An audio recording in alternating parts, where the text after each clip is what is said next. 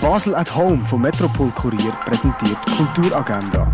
Es ist Mittwoch, der 11. November und das läuft heute in der Region. Ein Orientierungslauf durch die Römerwelt kannst du in August auch Raurica machen. Der Film Beethoven siehst am halb drei, am 10 vor 7 und am 9 im Kultkino Atelier. Das Electric Church Quartett ist ab der Nacht in der Cargo Bar.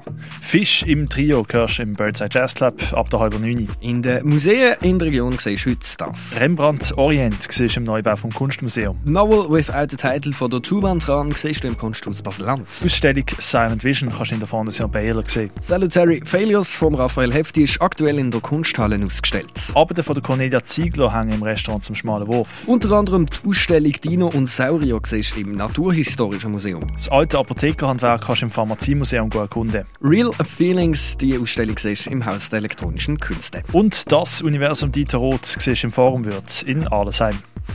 Die tägliche Kulturagenda wird präsentiert von Basel at Home. Shoppen ohne Schleppen an sieben Tagen rund um die Uhr.